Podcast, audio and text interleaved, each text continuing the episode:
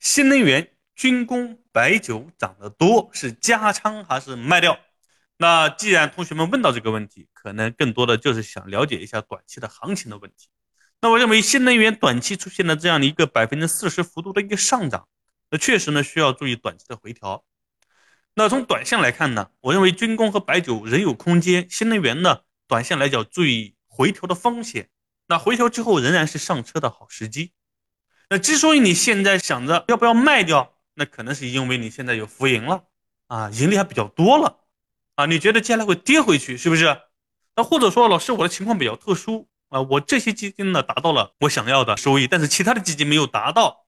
啊，那这个时候呢，我又一直等到整体的基金达到呢，我又怕中间又回去了，我心里有点不安。你可以把这样的一种成长赛道的基金拿一点对吧卖掉，放到。那些没涨的基金当中，那些价值型的基金当中，是不是？那这样的话做一个平衡，不也可以吗？所以我认为，对于同学们想知道的这种短线的操作思路啊和短线的这样的一个建议，那我就给到这里。